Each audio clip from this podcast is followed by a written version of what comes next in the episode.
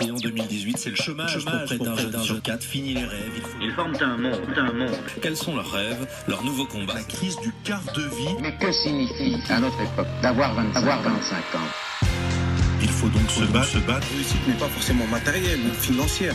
Elle peut être l'épanouissement de soi-même. Un C'est-à-dire tsunami de la jeunesse. Il n'y a pas une jeunesse, mais des jeunesses.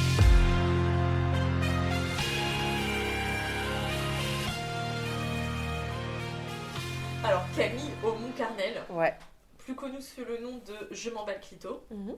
Tu as 23 ans. Ouais. Mais derrière ce nom, donc Je m'emballe Clito, Ouais. qui en dit déjà long, se cache plein d'autres choses. Euh, tu montres certes une femme forte de caractère, bien trempée, hein, Hmm. faut le dire, euh, cache, drôle, épicurienne, mais engagée. Ouais. En deux mots, t'es aussi très dépité face aux réflexions euh, sexistes ou autres de certains et certaines. Mais t'es aussi sensible, euh, sûrement, aux confessions des femmes euh, qui sont pas toujours à l'aise en fait pour parler cul. Ah, c'est clair. Bref, tu casses les tabous du plaisir féminin. Mais comme je disais, derrière ce compte Instagram, il n'y a pas en fait juste des punchlines. Il y a plein d'autres choses bien plus sensibles, il y a plein d'autres choses qui te composent. Euh, derrière cette femme d'un mètre. euh, un mètre quoi 85 85, ouais. Ouais, ouais, ouais, ouais. Je Grand, grand asperge, la meuf. Donc, pour te lancer, euh, déjà j'aimerais savoir qu'on en parle une bonne fois pour toutes. De Oh ce là là. compte, et Ouais, après, on ouais, voilà, après on sérieuses. passe au. Ouais, Voilà. je suis chaud. Comment arriver en fait l'idée euh, de Camille, 21 ans, de créer ce compte? Donc il y a un an et demi, tout juste quoi. Putain, bah ouais. Ça fait. Oh, J'ai l'impression que ça fait tellement plus, c'est bizarre. Euh, comment est venue l'idée? Bah écoute, à la base, moi je suis cuisinière. C'est ouf parce que quand les gens me demandent, ils sont toujours persuadés. Hum, T'étais dans la mode Ouais, ou- hum, dans la com, toi, dans la com. Mais ils ont pas cherché alors. hein. Ils ont pas cherché donc voilà. Euh, à la base, moi, je suis cuisinière parce que c'est ma passion. Depuis que je suis toute petite, depuis que j'ai 5 ans, j'ai toujours voulu faire ça.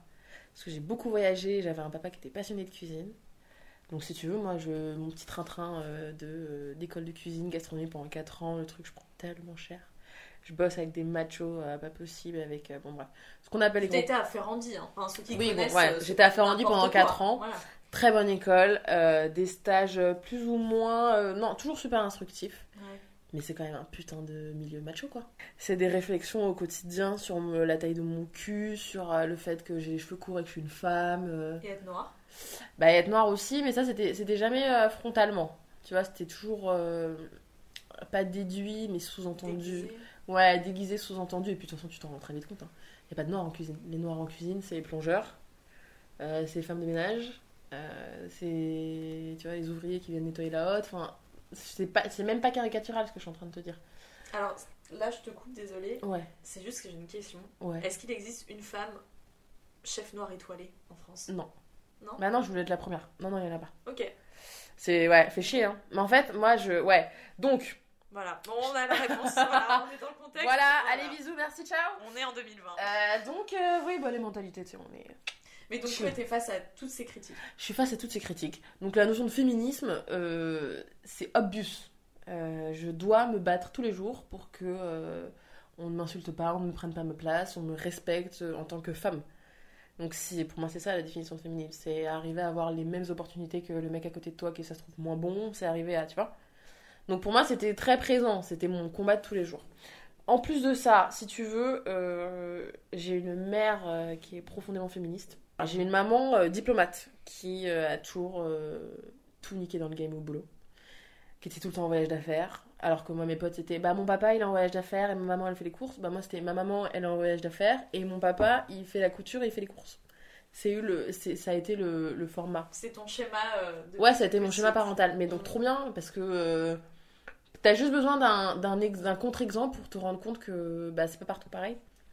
Donc, euh, déjà dans ma tête, moi j'étais la relou qui au collège, à chaque fois qu'il y avait un exposé, c'était les femmes qui ont changé le monde. Tu vois, je- tu vois les pas? Donc, euh, depuis toujours. Et après, Ferrandi, ça n'a fait que confirmer ma. Et même avant même de faire de la cuisine, je, voulais rentrer dans la cuisine parce que je voulais marquer l'histoire. C'est pas parce que j'aimais bien euh, les légumes et les sauces, quoi. C'était parce que je voulais être la première chef-feu noire française étoilée au guide Michelin. C'est, mon rêve depuis, depuis. Donc je suis en cuisine, je finis mes études, euh, je bosse, euh, je m'apprête à bosser dans un resto qui s'appelle Potoka avec une chef. Donc la première fois que je bosse avec une chef. Donc trop bien, je suis trop contente. Et euh, je suis chez mon meilleur ami Scott et j'entends. on est en lendemain de soirée, donc grosse, grosse décuve. Et j'entends mes quatre potes mecs discuter et parler de cul. Et plus précisément, parler de plaisir féminin et de. En, en gros, comment faire jouer une femme. Donc, moi, à cette époque-là, j'ai 21 ans, mes potes en ont 26, 27. Donc, ça fait belle lurette qui ken. Euh, chaud. Ah non, mais ça, moi, ça a été. euh, j'ai disjoncté. Hein. J'étais là, j'ai De fait. leur phrase. Ah mais de leurs phrases et de leur technique. Le plus chaud, tu vois, c'est pas tellement le fait qu'ils racontent de la merde. Ça au pire, je voilà, c'est pas pour donner des clichés, mais j'étais déjà au courant. Mais c'est surtout à quel point ils étaient persuadés de raconter des trucs sensés et à quel point ils s'instruisaient les uns les autres avec de la merde. Et c'est là le problème et c'est ça le plus dangereux, c'est qu'en fait ils se passent des infos et ils se posent des questions et ils répondent à des questions avec des infos de merde parce qu'ils ne sont pas au courant. Ils de- pensent avoir raison. voilà. Et là, je me suis dit, mais il est là le problème. C'est pour ça, c'est une espèce d'épidémie, tu vois, de non-savoir. Euh, on peut pas non plus leur en vouloir, c'est... on- personne ne leur a jamais appris. Puis et même nous. et puis même nous, même nous, tu vois, on va pas faire les malines non plus. Voilà, même nous, on n'est pas, on n'est pas, voilà. malines, euh, Et donc, et là, je me dis, arrête, c'est abusé. Et j'ai toujours, de toute façon, moi, je, je suis une grande gueule de ouf, donc j'ai toujours voulu. euh, Moi, ça t'a toujours été dans ton caractère? Ouais. Ouais. Oh, ça m'a sauvé, hein. Ça m'a sauvé. Ah, mais ouais depuis toujours, mais bien sûr. Moi, tu vois, il y a personne qui me faisait chier au collège, euh, en primaire ou au lycée. Et j'étais la nana qui euh, prenait par la main les gens qui se faisaient visiter pour les emmener chez le CPE. Tu vois, je. Ah oui, non, non. Moi, c'était terreur au lycée, quoi. Je faisais peur. Mais sans jamais être méchante. Tu vois, je suis plus du genre à imposer que à. Tu vois, la recherche de la justice. hein. Ouais, un peu. Un Mm. peu, un peu. Mais j'ai Mm. toujours détesté. Ça m'a toujours énervé les gens qui, qui faisaient du mal juste comme ça parce que.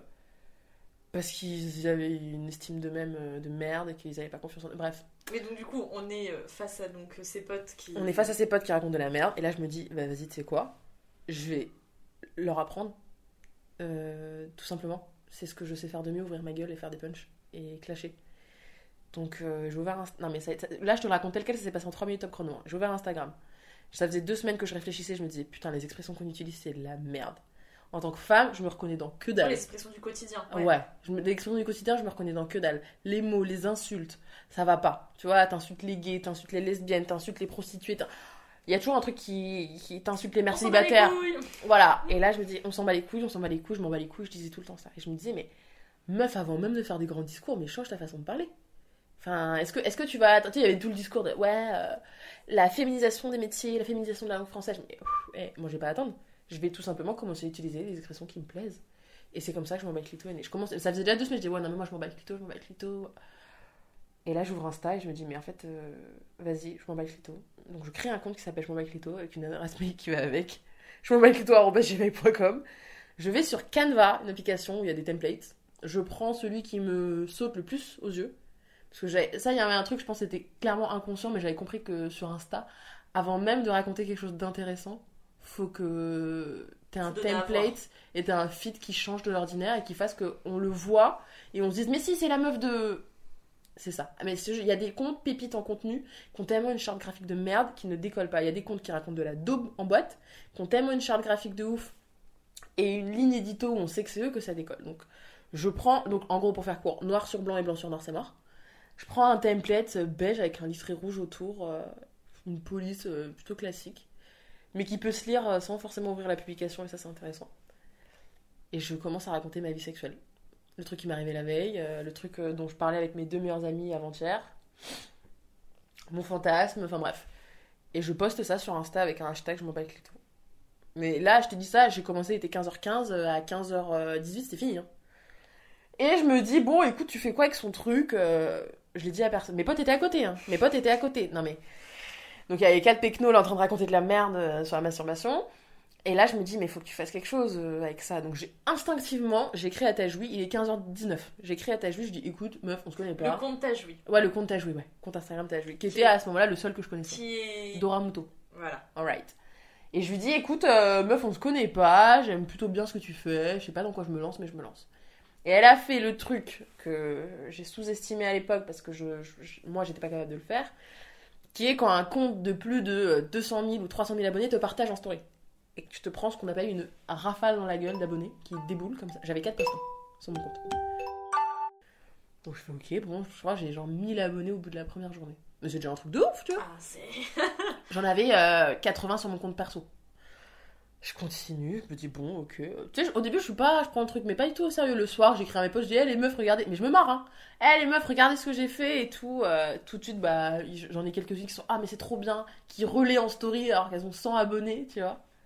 C'est vrai, c'est sans de la mienne, ça, c'est les vrais. Et euh, après, ça a été le carnage.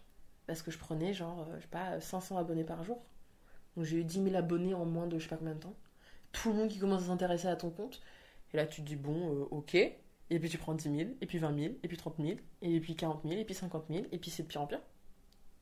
Et plus t'as d'abonnés, plus t'as d'abonnés. Parce que plus t'as d'abonnés qui partagent en story, qui rapatrient eux-mêmes leur propre communauté sur ton compte, enfin, c'est comme ça que ça marche. Et puis t'as continué du coup à. Ah, boss, à moi, je vouloir- racontais ma- à Ah oui, non, poster. mais Parce que du coup, c'était. Pour toi, c'était. Tu racontais ta vie. Ah, mais je me suis dit, je vais raconter ma vie. En fait, c'est ce qui manquait sur Insta. J'avais pas de, j'avais pas de vrai contenu. J'avais pas de, je, je trouvais que c'était, c'est quand même très fake. Et j'avais pas encore cette notion de l'influenceuse qui fait du vrai. Parce que je trouve que, je trouvais que même les influenceuses qui faisaient du vrai, elles faisaient du fake. Mm. Et ça me gavait de ouf. Et je me suis dit, mais pourquoi ne pas passer tout ce qui est dans la vie privée sur la sphère publique? Et c'était ça. C'est-à-dire que. Surtout tu passais par de la phrase. Ouais, je passais Pas par de la phrase. Pas par de la photo. C'était pas par de la photo, donc, mais moi c'était tellement. C'était quatre fois plus puissant. Et donc euh, je, je me suis dit que j'allais faire ça, j'allais raconter ma vie sexuelle en temps et en heure euh, sur Insta. Et je me suis toujours dit, et ça c'est le truc qui me suit depuis le début, c'est que quand je sais pas comment dire un truc ou quand. Parce que tu sais, il y a ce phénomène de plus t'as d'abonnés, plus tu t'auto-censures. Et c'est ça le gros danger des quand t'as des grosses communautés, c'est de pas devenir esclave de ta propre communauté et de continuer à faire exactement ce qui te sort du trou de balle. Et je me suis toujours dit, comment je l'aurais dit à ma meilleure amie? Tu vois, en- entre, entre, au bout de la quatrième bouteille de pinard, comment je lui aurais dit à Johanna, ma meilleure amie? Et c'est comme ça que je me suis toujours dit, euh, faut que je fasse ça en fait. Est-ce que je te l'aurais raconté comme ça? Elle me dit, mais jamais t'aurais dit comme ça. Tu m'aurais dit ça. Ah, ok, t'as raison, j'avoue. Et c'est comme ça qu'après c'est parti. Et je pense que je, je me suis pas rendu compte. Soit j'ai. Soit en fait, il y a deux options. Soit j'ai répondu à un besoin, qui était de libération de la parole et de contenu vrai et sincère concernant des trucs que la société a essayé de nous faire comprendre que ah, c'est sale. Soit euh, j'ai créé un besoin sans m'en rendre compte. Mais je pense que c'est plutôt la première option. Parce que euh, il n'y avait pas de contenu. Et moi, j'ai un peu créé le contenu qui me manquait depuis toujours. Oui, parce que honnêtement, c'est pas à 20-21 ans que euh, tu t'arrives en tout cas. Enfin, moi personnellement, Mm. il y a 5 ans, j'aurais été incapable de. J'aurais trouvé ça génial, Ouais. mais j'aurais pas eu la. la... bah, Le les recul. ovaires, tu vois. De, non, mais de. La paire euh, putain d'ovaires. d'arriver à me dire, euh, comme tu dis, genre, ah non, mais c'est peut-être sale, ah c'est peut-être mal vu, ah, Ouais, tu vois? Il y a un côté très. Et moi, il m'a fallu un déclic, hein, il m'a fallu les entendre parler. Et j'étais là mode, frère, genre, vraiment, on est là-dessus là C'est pas, c'est- tu te fous de ma gueule. Et puis, c'est- tu vois, c'est pas des mecs cons. C'est des mecs qui ont été super bien élevés, c'est des mecs qui ont voyagé, c'est des mecs qui ont bac plus. Enfin, c'est des têtes, les gamins. Enfin, les gamins, les mecs. Et là, je me dis, waouh, mais si eux, mais alors ceux que, tu vois, ceux qui ont manqué d'éducation, C'est enfin, juste que, enfin, honnêtement, c'était plus l'inconnu aussi. Ça fait que très récemment qu'on Ouais. parle. Bah, c'est pour ça que, c'est est, pour ça bah, que je etc. pointe pas, je pointe pas du doigt. tu Ouais. vois. Je suis vachement dans la. J'essaie d'être dans la pédagogie, de me dire, bon, écoute, Parce que moi, je pense que c'est bien pour les femmes. Tu vois, Ouais. honnêtement, il y a un gros truc à faire de notre côté aussi, bien sûr. d'arriver à libérer notre propre parole. Et je pense que, comme tu le dis, il y avait peut-être ce besoin de libérer ta Ouais, parole oui. pour euh, pas sûr. pour te justifier, Non, non, non. mais plus pour dire bon bah. Ah, mais c'est ça, c'est-à-dire que je pensais raconter ma vie fait, ouais. mais en fait, je me suis rendu compte que je racontais la vie de centaines de milliers de femmes. Mais est-ce que du coup c'est toujours comme ça? Là, en... Ah, mais c'est de pire en pire. Non, mais là, à l'heure d'aujourd'hui, euh, comment toi, en tout cas, tu, tu, tu fais en fait les choses sur le compte, sur ton livre aussi, Ouais. qui est sorti, donc éponyme Je m'emballe clito. Ouais. Pour toi, c'est toujours, tu, tu continues à raconter ta vie? Ah, mais de ouf. Ouais. ouais, de ouf. Mais c'est-à-dire que tu sais quand j'ai mes règles, quoi. C'est-à-dire qu'il y a trois posts que sur les règles. Ou tu sais quand euh, je suis en SPM, euh, tu sais quand euh, j'ai pécho un mec, tu sais quand euh, j'étais complètement torchée en boîte. je, je, j'essaye de rester un maximum fidèle à ça. Même si, là maintenant j'ai réussi à dissocier Camille de Je m'emballe clito. Voilà, c'est peut-être deux choses différentes. C'est deux choses différentes. Il y a, enfin, franchement, c'est 85% de ma life. hein. Ou alors la vie de mes potes. Donc ça, franchement, ça revient au même. Mm. Tu vois, c'est des trucs, je m'inspire de, de. En fait, je m'inspire de mon quotidien et des femmes qui m'entourent. C'est ma plus grande source d'inspiration. Tu vois, genre en mode, euh, qu'est-ce qu'elle a foutu de son cul, ou avec qui elle a couché, ou comment. En fait, c'est juste un gros travail de recul sur des trucs qu'on calcule même plus. Donc, tu vois, le tampon qui fuit, euh, le doigt plein de sang quand tu mets un tampon sans applicateur, enfin, les pertes, le- juste, tu vois, la vie, quoi. Et sans encore, il y a un côté euh, cru et trash qui pourrait, en fait, comme tu dis, être adapté à plein d'autres personnes. Ouais. Il y a plein d'autres choses aussi que tu dis qui peuvent être, au final, très personnelles et que tu n'aurais pas forcément envie de partager. Euh, tu parles dans ton livre de l'endométriose. Ouais. C'est pas évident d'arriver à, à parler de ça sur soi Non, de ouf. et surtout de d'arriver à s'en libérer aussi. D'avoir du recul. Mm. Bah, c'est le parfait équilibre entre Camille et je m'embête clito, quoi. Ouais. C'est le parfait équilibre entre. euh, Il y, a, y a des fois, il y a des trucs où je me dis, je me dois de le faire au nom de je m'embête clito. Mais du coup, ça aide autant Camille. Tu vois. Mais là, maintenant, j'arrive à sortir de je m'embête clito pour être Camille et consulter mon compte en tant que Camille, abonné. Parmi tant d'autres. Et ça, c'est un truc que j'arrive à faire depuis quelques mois et qui est très chouette parce que euh, moi-même, ça m'aide. C'est-à-dire qu'il faut pas croire que t'arrives en disant Attends, mais moi j'ai zéro tabou, euh, moi je suis super chill, ma sexualité, du coup je vais créer un compte. Non, c'est pas ça, c'est tu le crées parce que t'en as un. En fait, c'est du gros mytho. Les gens qui vont me dire Non, mais en fait, moi vraiment je répondais à un besoin, j'avais vraiment ce besoin de partager avec les autres, de faire en sorte que. Non, c'est du mytho. À la base, tu le crées parce que t'en as besoin, toi, en tant qu'individu. C'est un acte purement égoïste. Et après, tu te rends compte qu'il y a des gens à qui ça fait du bien aussi, tu vois, outre que toi. Mais. Il n'y a pas de mission. euh, de trucs où c'était ma destinée de libérer la parole des femmes. euh, j'ai- C'est du mytho. T'as juste un fucking traumatisme que t'as besoin de régler avec toi-même. Il y en a qui vont faire de la boxe, il y en a qui vont chez le psy, il y en a qui créent des comptes Insta. Il y en a qui font des podcasts. Il y en a qui font des podcasts. voilà, tout simplement. vrai. Et après, et après, tu fais avec euh, ce que t'as sur le tas. Donc c'est-à-dire qu'il y a des gens qui déboulent, et bah oui. Donc là, tu te sors les doigts et t'essayes de construire un truc logique. Mais à la base, c'était pas le cas. C'est pas vrai. Et les gens qui te diront le contraire, c'est pas vrai. Là, ça devient un espèce de truc universel, mais à la base, enfin, c'est moi qui parle, quoi. Parce qu'à ce moment-là, euh, bon, je pense que tu l'as dit toi-même, tu te doutes pas une seconde que ça décolle à ce point. T'es quand même, tu l'as dit, euh, en train de commencer un job. Ah, mais moi, j'ai bossé. je sais Ah, pas, oui, oui. chef sous-chef. euh, Ouais, ouais, chef de parti, mais voilà. bien sûr, mais oui, non mais. Chef de parti. Ouh, excuse-moi. Malheur Excuse-moi. Mais oui, donc comment en fait on se retrouve à euh, bah, peut-être switcher complet et se dire euh, bon là euh, je suis en train d'approcher un angle. Euh, comment Mm. on passe d'une idée à concrétiser quelque chose? Parce que c'est bien beau en fait de, de, de dire bah voilà j'ai euh, 300 000 abonnés. Bah oui mais en fait est-ce que du coup toi tu as voulu rester dans la cuisine? Qu'est-ce qui s'est passé en fait dans ta tête? Est-ce que ça Dans ma, bah, dans ma tête, en fait, je me suis très vite. En fait, tu te rends compte. Ouais, tornade de ouf. Pour plein de choses. La première raison, si je suis totalement sincère avec toi, c'est que la peur de la déception, déjà personnelle, euh, c'est-à-dire que je m'en sortais très bien dans ce que je faisais. Euh, On parle de la cuisine. Ouais, on part de la cuisine. À l'école, je m'en sortais très très bien. J'ai toujours eu des chefs qui m'ont suivi et qui m'ont euh, poussé de ouf, qui ont été souvent beaucoup plus durs avec moi qu'avec d'autres. Euh, ils m'ont avoué plus tard que c'était parce qu'on voyait le potentiel et que, et que tu pouvais faire de grandes choses. Parce que j'ai juste une mère qui a investi près de 50 000 euros dans mes études. Euh, Bon bah voilà, c'est que dalle, tu vois, juste 2-3 petits euros. Parce que euh, tu fais chez tout le monde avec ça depuis que t'as 5 ans que toi t'as un rêve et qui est devenu le rêve de tous tes proches et que euh, c'est un peu tu sais quand, quand tu quittes un mec et que tu dois redire à tout le monde que vous êtes plus ensemble. Tu vois ce truc trop chiant où t'aimerais juste faire un mec groupé. Bah j'étais un peu dans ce truc où je me disais mais qu'est-ce que je branle de ma vie? Et ça a été très simple c'est à dire que je me suis dit si tu le fais pas maintenant tu le fais pas. Enfin tu le fais jamais c'est maintenant qu'il faut saisir l'occasion mais dans tous les cas tu ne regretteras pas et je me connais je suis plus du genre à tester, à chier et à revenir après sur mes pas et dire bon bah écoutez j'ai testé. Plutôt que de me dire non mais de toute façon ça va jamais décoller, franchement Makito c'était un truc vite fait amateur. euh.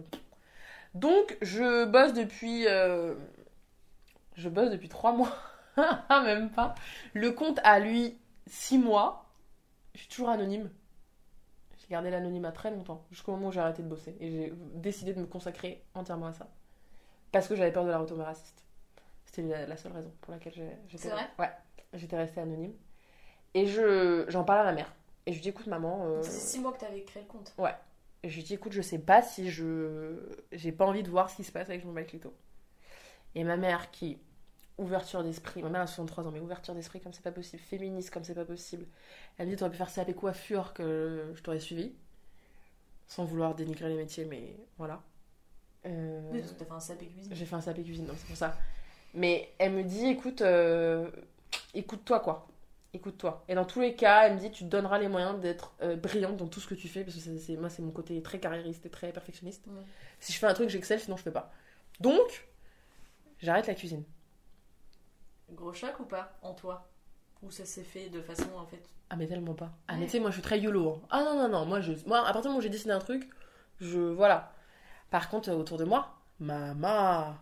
Parce qu'il y a eu, la période où je me dis, mais je peux pas. Je, con- je concevais pas le concept d'influenceuse comme métier ou lifestyle. Donc, pour moi, je me revoyais reprendre mes études et faire une fac de journalisme. Tu vois, euh, que meuf. Voilà. Pour être Option journaliste. influence, s'il vous plaît. Option, option influence, et puis surtout, je, je suis jamais là parce que juste, tu vois, j'ai un compte qui me prend tout mon temps. Bref. Donc, euh, j'arrête. J'ai posé ma dème et tout. Enfin, bref. Carnage, mes chefs. euh, Carnage autour de moi, mes chefs à l'école. Carnage. Tout le monde est dépité. Mon entourage, mes potes qui. Tu euh, culpabilises Jamais. Non. Ah, j'ai jamais culpabilisé une seule fois. Tu sais, j'ai arr- j'ai arrêté la cuisine, j'avais 21 ans. Si je veux reprendre, j'ai 23 ans à l'actuel, si je veux reprendre la cuisine, je reprends sûr. demain. Mais après, ça reste humain, tu vois, ça des Ah oui, est-ce que j'ai eu. Alors, culpabiliser ou, ou sentiment d'échec? Parce que c'est pas. Tu vois, c'est pas pareil. Est-ce que j'ai culpabilisé? Non. Est-ce que j'ai eu un sentiment d'échec? Tout à fait, Ah ouais? Bien sûr. Parce que t'arrêtes la cuisine, tu vas pas me faire Ce qui est croire. étonnant au final. Ouais, ce qui est étonnant, mais sauf que t'arrêtes la cuisine, et notamment euh, les grands étoilés, les trois. ma- Tu ne reviens pas. Enfin, C'est vrai, tu reviens pas dans ce milieu-là une fois que tu le quittes? Non, très très peu. Parce que euh, c'est un- une vie de merde. Une fois que t'as goûté à la vie plus ou moins normale, entre guillemets, en gagnant autant, voire plus, qu'est-ce qui va te faire que tu vas revenir À part, ouais, la passion, ouais, ça, ça va deux secondes. Donc, à l'heure actuelle, bon, après, je t'avoue qu'avec mes autres projets, impossible que je me fasse réembaucher dans quelconque restaurant de, de France que- qui soit. Donc, la seule option est de d'ouvrir mon propre restaurant. Mais C'est pas dégueu non plus. c'est pas dégueu non plus, ça fait partie des projets. Mais à ce moment-là, je me dis, écoute, euh, meuf, tente quoi. Enfin, moi, je suis toujours la meuf à dire, non, mais fais. Après, il y a un truc en espagnol, ils disent, primero lo hacemos y luego vemos. Ça veut dire, d'abord on fait, après on avise quoi. Et moi, c'est pareil, j'ai d'abord ouvert ma gueule et après j'ai regretté. J'ai d'abord. Bon. Donc, je, je me barre quoi. Faudrait m'expliquer hein, d'où ça sort le l'espagnol. Euh, Ah, mais parce que j'ai ouais, j'ai grandi en Espagne. Voilà, on en reviendra On parce en que revient, là, j'ai tout comment c'est sorti, c'était beaucoup trop naturel. Ouais. je, je vais, je vais tout vous expliquer. voilà. Et donc, je, j'arrête et si tu veux, le lendemain, j'ai fait mon premier plateau télé. Daphné Burki, Je t'aime, etc. Qui m'avait invité. et c'est comme ça que j'ai dévoilé mon identité. Plan de com de ouf. euh, J-2, vous allez voir ma gueule. Swipe up, machin. Mais Attends, mais à ce moment-là, t'es toute seule ou euh, t'as trouvé le moyen de t'associer Ah non, non, de- je suis toute seule. J'ai géré mon compte toute seule pendant euh, plus d'un an. Bon, je le gère encore toute seule. Maintenant, j'ai euh, attaché de presse, agente, tu vois. Mm. Mais j'ai géré mon compte toute seule, presse, service après-vente, service client, toute seule. Post, euh, DA, graphiste, story, tout.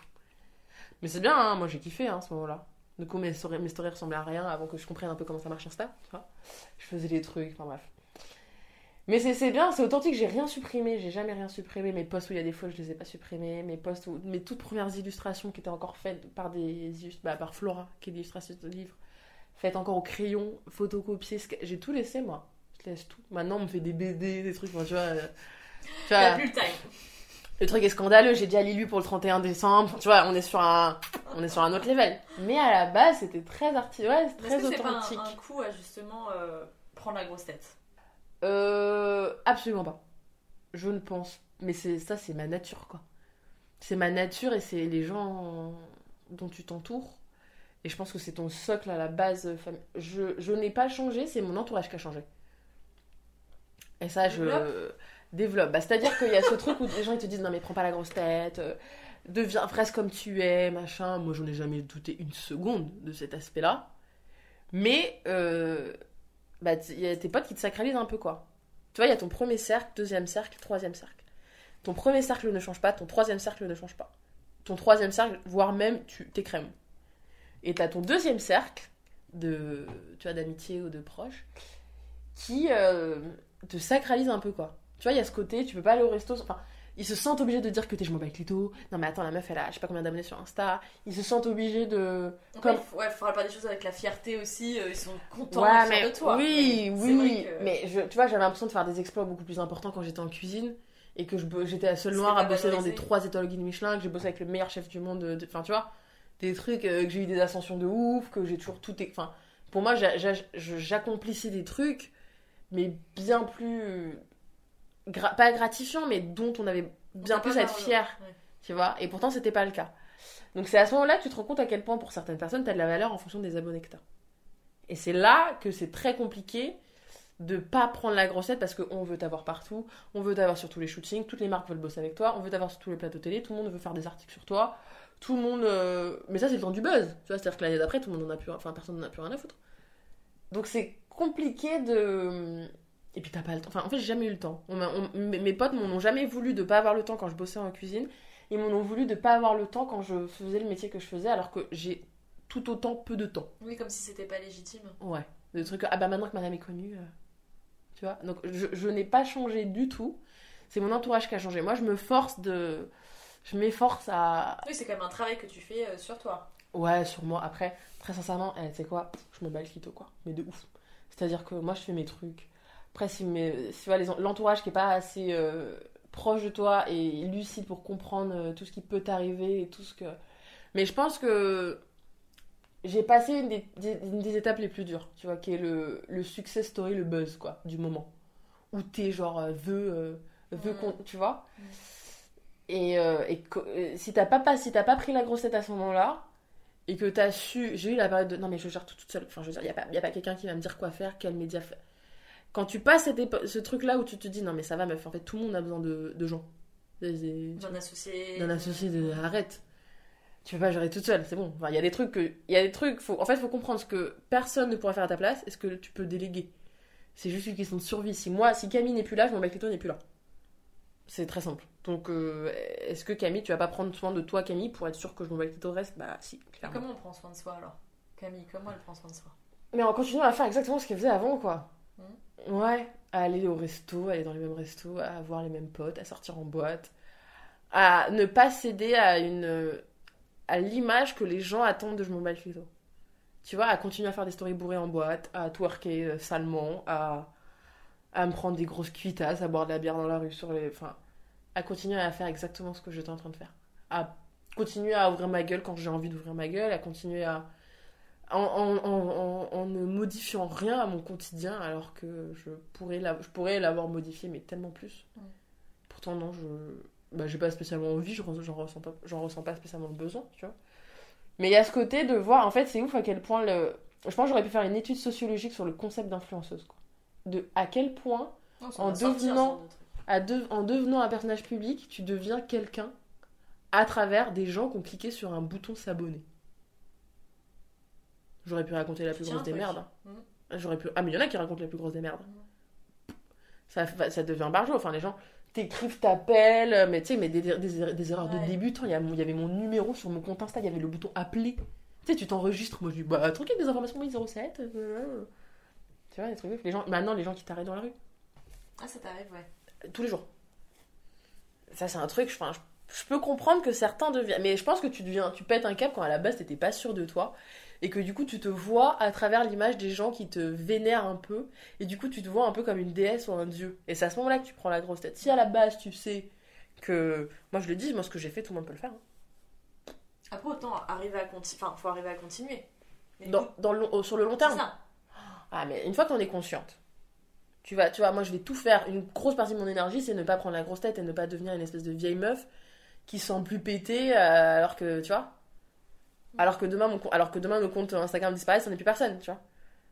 D'où ce besoin de matérialiser vachement le- mes, mes idées et mes projets, d'où le livre, la marque. euh. Oui, voilà, c'est ce que. T'en as sorti un livre. Ouais. Bon, certes, t'as été accompagné aussi derrière. Mais le contenu, c'est moi. de le dire. Je pense que tout ce que tu fais aussi, c'est grâce à plein de gens autour de Oui, toi. oui, bien sûr. Il y a beaucoup de gens dans l'ombre que forcément, et dans tout travail, de toute façon. Oui, oui, bien sûr. C'est sûr. Mais après, c'est vrai que. Mais comment, justement, tu arrives à vivre aujourd'hui, puisque tu. Pour switcher à dire, bon bah non, j'arrête la cuisine, euh, je me consacre à. Ah, je m'en à vais ce-. C'est ça. Ouais. Euh, écono- économiquement, tu veux dire? Par exemple, Bah économiquement, moi jusqu'à je ne gagne enfin je vais commencer à gagner ma vie en 2020, mais volontairement, j'ai rien monétisé jusqu'à maintenant. Là, je commence à réfléchir à comment mais parce que je pense qu'il faut toi-même que tu sortes de l'eau. J'aurais pu hein, monétiser dès mes euh, je sais pas 20 000 abonnés. J'aurais pu faire des stories euh, payantes, j'aurais pu on me contacte tous les jours pour des propositions de stories. J'aurais pu je pourrais gagner ma vie si je le voulais déjà depuis bien longtemps. J'ai pas voulu parce que je vois long terme et que euh, je sais pas, bosser avec des marques, juste histoire de bosser avec des marques, ça, pff, je m'en branle de ouf. Ce que je veux, c'est euh, faire du, quelque chose de logique, qui colle avec ma ligne édito, qui, Donc là, je suis en train de réfléchir à tout un tas de trucs pour monétiser et pour en fait ramener de, l'argent dans, dans mon activité sans faire des trucs que j'ai pas envie de faire, tout simplement. Tu vois, bosser avec des marques qui font des trucs bien. Et puis moi, tu sais, moi je demande à ma communauté, hein. les gens ils se cassent le cul, mais moi je, balance un quiz. Eh les gars, euh, projet 2020, on fout quoi? Ils me disent, hein. je veux que tu fasses des culottes euh, brodées, je m'en bats avec Lito. Ok, d'accord. Je veux que tu fasses une collab avec une marque de culottes menstruelles euh, égérie, euh, édition limitée, des culottes m'en bats avec un petit clito euh, brodé. Je veux que tu écrives un spectacle. Je veux que tu sortes un deuxième livre pour les ados. Je veux que tu. Et t'as envie de faire tout ça? Bah, c'était des projets que j'avais déjà en tête. Mm. Pour te dire à quel point. hein. Mm. Mais euh, une série façon Sex Education, je veux que tu fasses.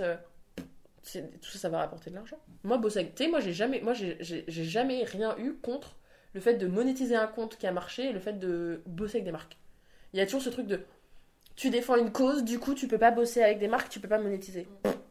Euh, si tu fais intelligemment, tu peux monétiser salement. Mm. Salement. Après, il suffit il suffit juste de faire les choses bien. Donc là, je vais commencer à gagner ma vie, ouais. Parce qu'il va y avoir les droits d'auteur de mon premier livre qui vont tomber. Si on négocie bien le deuxième, il va y avoir une avance. Si on, tu vois Mm. Donc il y a tout un tas de trucs. Bosser avec des marques, faire des stories pour des, des trucs, des collabs avec des culottes. euh, surtout, voilà, tu t'arrêtes pas juste à, euh, comme tu dis, je m'en bats le clito. euh, Mais non, pas du minutes. Mais Ouais, voilà. Mais en fait, moi, c'est. choses sur lesquelles tu veux investir. Je euh, m'en bats avec les dos, c'est un, univers, c'est une façon, c'est une image, c'est une façon de voir les choses, c'est une façon de parler de sujets dont tout le monde a toujours parlé, mais juste, bah venez, on en parle peut-être autrement. Donc non, et puis, il y a une différence entre, là, ce que, et je pense que beaucoup d'influx comprennent pas, ce qu'il faut monétiser, c'est non seulement ton concept, mais c'est ta personne. C'est-à-dire que euh, les gens, les marques sont intéressées par la communauté que j'ai, et à quel point elle, est, elle grandit. Mais les marques sont surtout intéressées par moi, ma gueule. Tu vois, la grande noire d'un mètre 85 avec des lunettes un peu fun, euh, coco rasé, euh, qui pose bien et qui passe bien à la télé. C'est surtout ça qui les intéresse. Mais monétiser ta personne, c'est beaucoup, ça, ça rapporte 15 fois plus que monétiser. Une story me coûtera quatre, toujours 4 fois moins que moi sur un shooting. D'une marque qui fait des choses bien, tu vois. Moi, j'ai rien contre le fait de consommer, mais consommer bien, quoi. Surtout quand il s'agit de fringues, de trucs comme ça. Toujours essayer de on va pas se mentir, on est quand même dans un monde où. Mais essayer de faire du mieux qu'on peut. Tout simplement. Se dire, vas-y, moi je, crée des produits, mais en fait, j'ai rien à me reprocher, quoi. J'ai fait du mieux. Alors, c'est peut-être pas forcément le plus euh, écologique, le plus euh, responsable. Mais j'ai fait du mieux que je pouvais au moment où je pouvais. Et je pense que c'est tout ce qui compte. Donc, euh, monétiser carrément. Et c'est ce qui va permettre de gagner ma vie. Tout simplement. Quand tu parles, on a l'impression que tout paraît pas évident, mais presque. Enfin, tout est en tout cas très naturel, très réfléchi, très. En fait, ça va de soi quand tu dis les choses. ouais. Et honnêtement, moi je trouve ça super que tu aies une telle visibilité, que tu puisses en tout cas faire tout ça. Mais, comme on disait, je m'en bats clito et Camille, c'est deux choses différentes. Bien sûr. Et quand on regarde je m'en bats le clito, on voit le success story un peu. Ouais, bah oui. Et si on parle d'échecs, comment toi, Camille, euh, il y a des choses qui t'ont peut-être permises de d'avancer Alors, sans peut-être forcément inclure Je m'en bats le clito, parce qu'il y a peut-être eu des, des échecs aussi Ouais. hein, dans Je m'en bats le clito, des choses qui t'ont déçu, des choses qui t'ont euh, peut-être euh, fait voir les choses sous un autre angle. Je sais pas, c'est des, des grandes, des grandes portes là que j'ouvre. Ouais. Bah écoute, échec. En fait, moi, je, mais je pense que ça, c'est mon côté optimiste. Mais j'ai- même les échecs, je les vois comme un truc bien, quoi. Donc, tu vois, là, maintenant, te dire mes échecs, c'est ça.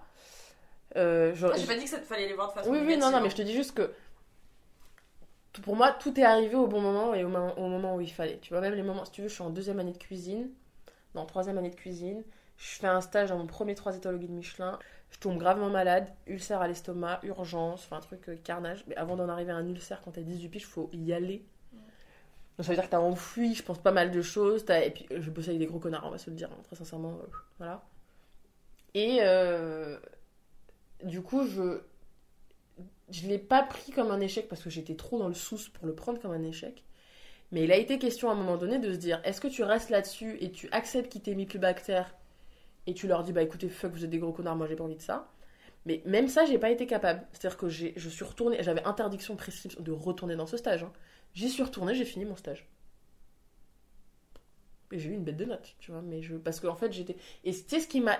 C'était un échec pour un moment de gloire parce que je suis revenue et ils m'en ont voulu de pas avoir été là. Et à partir du moment où en fait tu leur as manqué, c'est que t'étais bonne dans ce que tu faisais. C'est-à-dire que moi je leur ai dit mais j'ai tout gagné les gars. Vous avez été dans la merde quand j'étais pas là? Je suis stagiaire. Et encore faut-il l'avoir, enfin, l'avoir analysé comme ça? Ah, mais moi je l'ai pris comme ça. Moi je leur ai dit, moment, tu peux- ma plus grande peux- victoire, ça serait qu'ils me mettent cher parce qu'en fait, putain, tu nous as foutu dans la merde. À quel moment une stagiaire fout dans la merde? À quel moment? C'est-à-dire qu'en fait, j'étais tellement bonne dans ce que je faisais que le fait que je parte un mois, parce que juste j'avais des trous dans l'estomac, ça vous a foutu dans la merde. Moi j'ai tout gagné ici. Non, ouais, mais, eh, les gars, mais on fait ce qu'on voulait. Ah, mais j'étais là en mode. euh, Vous m'avez montré ce que je voulais pas être plus tard, et rien que pour ça, c'était le plus, bel échec de ma vie. Et surtout, je suis revenue, tu vois. Là où.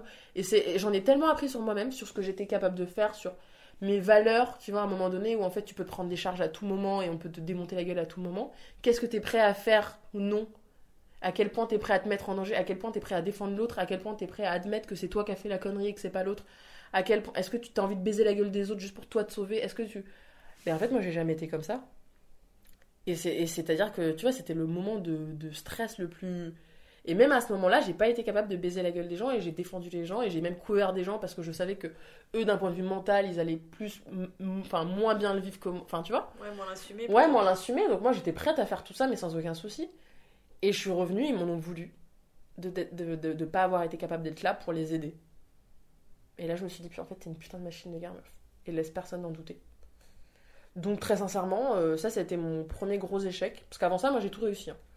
Et qu'est-ce que tu dis aux gens? Parce que moi je vois bien que c'est pas de l'ego en fait surdimensionné que t'as quand tu dis ça. Mais quelqu'un Ah qui non, te connaît pas. Non mais je le sais. Ouais, C'est pour ça que je te dis ça. Je, te dis- je préfère te dire que moi en tout Oui, cas je ne pense pas ça. Mais le genre de phrase que tu dis là, quelqu'un un peu euh, voilà dit bon bah dis donc elle, euh, Ouais, elle Camille, melon, euh, quoi. Euh, j'ai tout réussi avant. T'en penses- quoi en je fait leur dis quoi? En fait, moi, ce qui m'énerve. Sans t'énerver. hein. Non, non, non, non, je sais, je sais. Moi, ce qui m'énerve, bah, déjà, je. J'apprends maintenant ces trucs de ouf à plus m'énerver. Non parce que je Avant, pense j'arrivais pas. Mais je pense qu'il y a une chose à, à différencier, c'est les gens justement qui, qui ont le droit d'être fiers de soi. Moi je pense que c'est important. Moi par exemple, je sais que je me mets pas assez en avant sur certaines choses parce que, Ouais, je- comme si je méritais pas des compliments. Bien je sûr. pense qu'on est très nombreux comme ça. oui, oui. Mais il y a une différence entre être fier de soi et avoir un ego surdimensionné. Et moi, je pense qu'il y a encore autre chose. euh, C'est. euh, En, fait, en tant que femme, on a, on a toujours eu cette fâcheuse tendance à ne pas dire quand on faisait des trucs bien d'un point de vue professionnel. Tu vois, un mec. euh, Enfin, j'ai l'impression qu'on s'est toujours excusé d'être bonne dans ce qu'on faisait. Mais est-ce que ça t'est déjà arrivé de t'excuser? Ah mais non, mais moi jamais. Mais c'est pour ça. Mais souvent, mais tu vois, ce que, là, ce que tu me dis, c'est pas la première fois qu'on me le dit. Mais c'est parce que tout simplement, en tant que femme, on nous a appris, et enfin la société est comme ça, à bah pas trop, tu vois. Mais meuf, t'es douée, t'es douée, qu'est-ce que je te dise? Euh, C'est c'est pas, c'est ni de la fierté, ni de l'ego surdimensionné, c'est de la, c'est de la pure objectivité, de la pure transparence. Et je pense que ça fait du bien de temps en temps. Donc je leur réponds ça. Il y a forcément des trucs dans lesquels t'es brillant. Il est où le problème? Je, je vois pas. Donc euh, non, très sincèrement, je, je pense que j'ai pu peut-être me la péter à des moments donnés. Là, quand je te dis que j'étais très bonne dans ce que je faisais et que j'ai vu une équipe de 20 connards me faire la gueule parce que j'étais pas là et que limite ils avaient le seum que je sois revenue Puis t'es pas parti en vacances. Hein. et que je suis pas partie en vacances et que juste j'ai hospitalisé ma race et que j'étais en PLS, euh, j'ai envie de te dire, euh, ouais, Mazel quoi, Mazel à moi-même. Donc euh, non, je leur réponds que, je sais pas, bah à vous- en fait, on, on est bonne pour dire quand on fait des trucs pas bien, mais par contre quand on excelle et qu'on s'est donné, en plus c'est ça, c'est-à-dire c'est qu'on s'est donné les moyens d'exceller, ah là par contre non, tu vois, et surtout, et on l'avoue que quand c'est à travers le regard de quelqu'un d'autre, c'est-à-dire que quelqu'un va te dire putain t'es grave dedans ce que tu fais, tu vas faire ouais merci merci, mais toi, à toi-même, toi, tu vas pouvoir dire à quelqu'un, mais t'es super doué dans ce que tu fais. Là, la personne va dire, bah oui, mais merci, merci. Mais en tant que meuf, tu vois, il y a jamais ce truc. Et tout de suite, bah tout de suite, tu passes pour la meuf qui, qui a un ego surdimensionné. Alors que. Je sais pas c'est juste la vérité, quoi. Après, euh, ça vous plaît pas, je m'en branle, tu vois. Mais il y a ce truc, euh, on va arrêter de s'excuser d'être doué et d'avoir bossé pour être doué dans ce qu'on faisait. Et moi, je, tu vois, j'ai- j'ai j'ai bossé avec euh, mes tripes, mon cœur, me- la sueur de mon front. Voilà, ça demande du travail. Mais bien sûr. Donc là, ce que je te dis, c'est énormément de recul et énormément d'introspection parce Mm. que je, je suis comme ça et c'est comme ça que j'ai réussi à faire les plus beaux projets. Mais je pense que c'est important de le préciser. Parce que Oui, oui, oui. Oui, ça peut se dire, ah ouais, d'accord, la meuf. euh, Mais faites-le. Franchement, là, je sais que bon, je suis pas censée. Voilà, mais franchement, faites-le. Si j'ai un message à dire, c'est faites-le. On se- on s'auto-sauce pas assez. Et je le fais dans tout. Je passe devant le miroir, je me dis, putain, eh, canon. Mais canon de quoi? T'as passé une demi-heure à choisir tes fringues et à te maquiller? Mais bien sûr, canon. Il y a ce truc de. Moi, ça m'énerve. Non, mais il faut s'auto-faire des compliments. En fait, si, moi, si toi-même, tu te trouves pas ouf et tu trouves pas qu'il y a des trucs dans lesquels t'excelles et tu trouves pas que bah, t'es putain de bien sapé ce matin, ou non d'ailleurs, ou que t'es belle, ou que machin, comment veux-tu que quelqu'un d'autre le voit en toi? Enfin, C'est pas possible. D'abord, le- fais-le pour toi en fait. Enfin, moi d'abord, je fais les trucs. Pour... En fait, je fais d'abord les trucs pour moi. J'ai j'ai rarement fait les trucs pour les autres. Oui, mais en termes de relation. De... Amoureuse? Ouais. Ah ouais, bah ouais, non mais moi laisse tomber. Là, le passage endométriose, moi att- En fait, j'ai- toujours su qu'il y avait un truc qui allait pas. Parce que j'ai toujours eu des règles euh, monstrueusement douloureuses. Du genre, euh, je vais pas à l'école, je vais pas au collège, je vais pas au lycée, je rate 5 jours de cours par mois, je tombe dans les pommes, euh, un tampon, je le garde quoi, un quart d'heure avant qu'il soit full sa race, je vomis, enfin un PLS quoi. Mais encore une fois, t'es toute seule là-dessus. Tu vois, toutes tes potes, elles sont là. Bah, je ah putain, deux jours mes règles, ah, putain, elles mettent euh, trois tampons par jour, qui sont même pas pleins, je suis là en mode. c'est subjectif. hein. Forcément, les gens vont dire Bah oui, oui, elle a mal, mais bon. Ouais, je suis- ah, j'ai mal au ventre et tout. Tu as mal au ventre, meuf. euh, Tu vas en boîte, tu vas faire des courses, t'es en cours. Tu... Moi, j'ai mal au ventre, je chiale ma race et je vomis et bref. Donc, il y a toujours un truc, mais il y a eu, encore une fois. Parce que bah, ça a toujours été comme ça, alors voilà. Bah, c'est normal d'avoir mal au ventre quand t'as tes règles.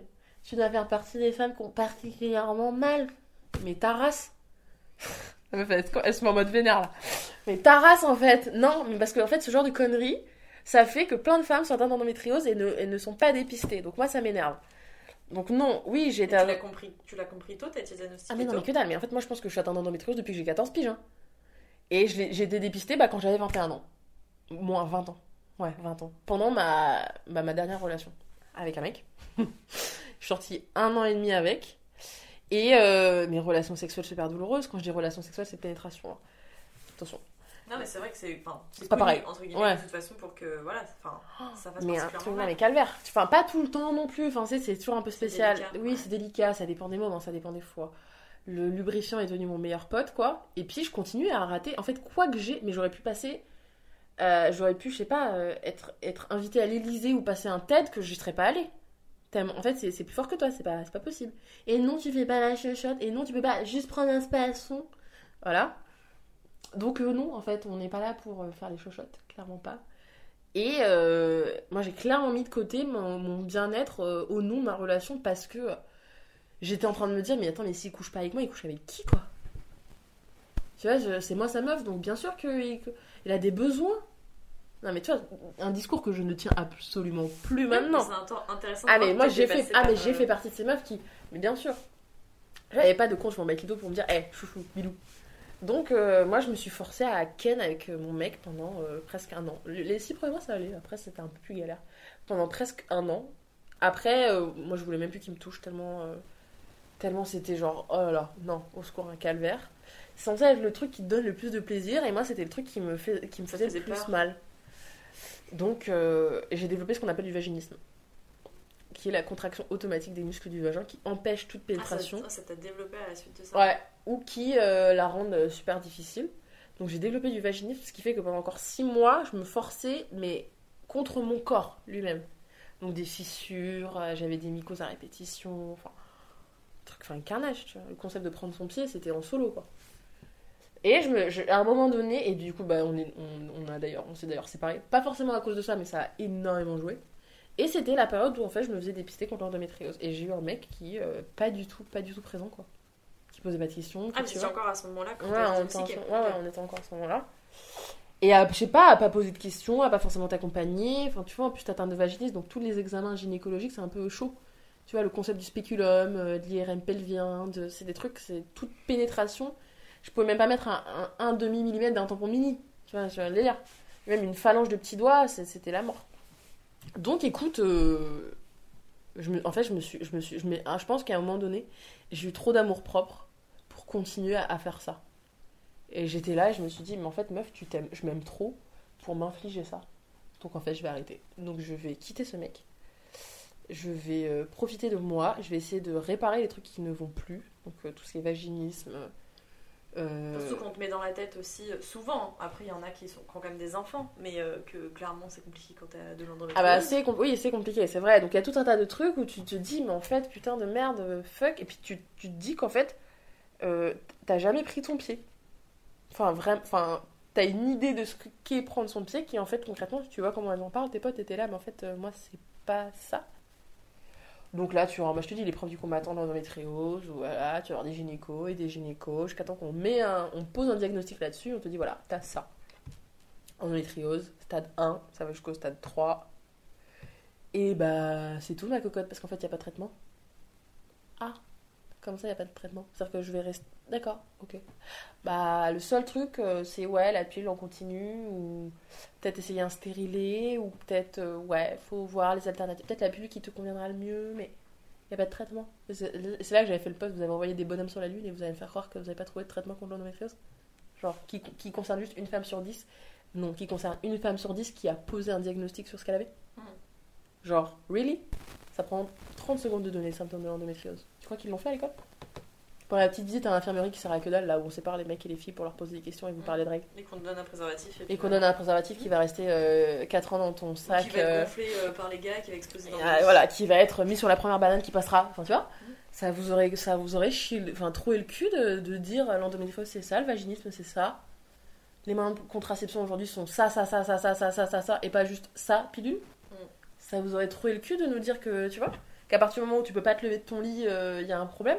Au lieu de nous dire, tous les 28 jours, la paroi de votre utérus qui s'appelle l'endomètre va se détacher et va en fait couler à travers. On s'en branle. Moi, ce que j'aurais voulu savoir, c'est que ça a cette tronche-là, ça a cette couleur-là, ça a cette odeur-là, que je dois m'inquiéter s'il m'arrive si, si, si, si, si. Merci, au revoir, c'est tout pour moi.